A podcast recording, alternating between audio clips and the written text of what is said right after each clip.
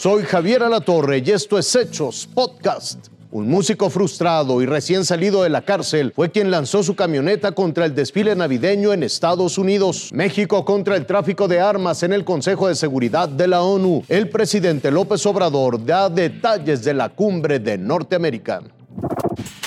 La reforma energética que empuja el gobierno federal fue uno de los temas clave en la reunión que sostuvo el presidente López Obrador con el premier canadiense Justin Trudeau. Le dije que habían utilizado la bandera de las energías limpias para hacer negocios sucios. Le expliqué a detalle cómo habían saqueado al país. Reveló que durante su reunión con Kamala Harris pidió apoyo para diseñar un plan para dotar de Internet a las comunidades más alejadas de México y confirmó que acordó con Joe Biden apoyar a Honduras. Van a empezar a invertir en Honduras con un programa que van a llamarle Sembrando Oportunidades. Ya antes de despedirse, descartó tener un tapado para sucederlo en la presidencia. Es el que gane la encuesta, porque eso nos quita mucho problema y a mí también. Nada de tapados. Irving Pineda, Fuerza Informativa Azteca.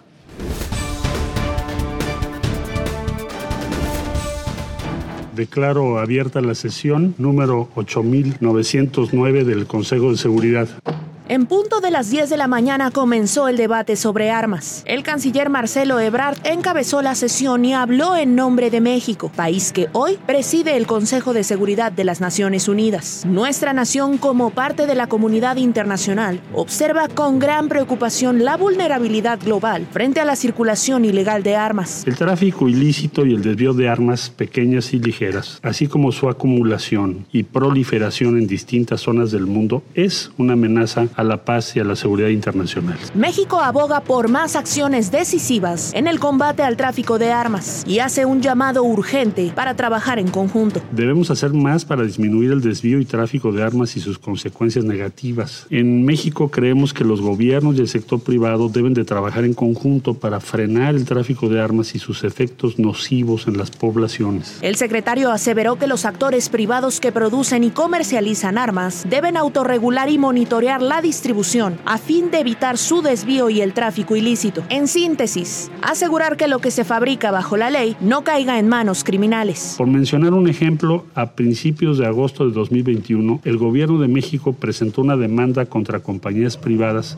en Estados Unidos por prácticas intencionales y negligentes en la producción y comercialización de armas que propician el trasiego ilegal. México participa activamente en los esfuerzos diplomáticos de la mayor organización internacional existente para frenar la violencia. Lo principal es garantizar paz y seguridad. Ilse Lorena Trejo, Fuerza Informativa Azteca.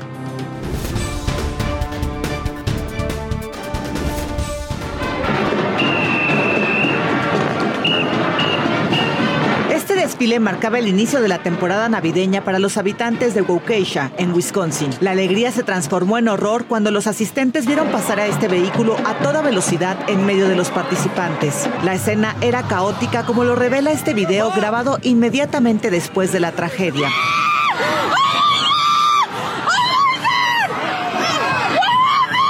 Next thing I heard were screams and turned my head and saw the car come and plow into the band that was just past my balcony at that point.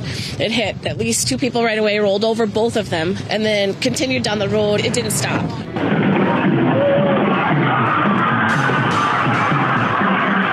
Cinco personas murieron y al menos 40 resultaron heridas. 18 niños están entre las víctimas. Nueve permanecen hospitalizados en estado crítico. La Casa Blanca monitorea la situación y sigue de cerca las investigaciones. Esta mañana el presidente Joe Biden se solidarizó con la comunidad de Waukesha. Last night, people of Waukesha were gathered to celebrate the start of a season of hope and togetherness and Thanksgiving. This morning, Jill and I and the entire Biden family, and I'm sure all of us, pray that that same spirit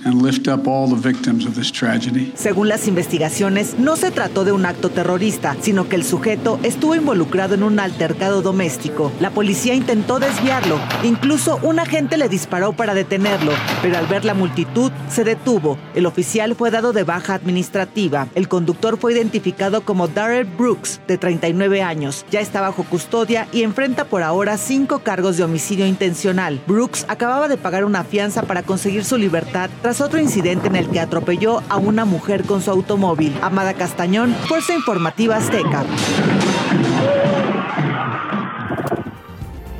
Esto fue Hechos Podcast.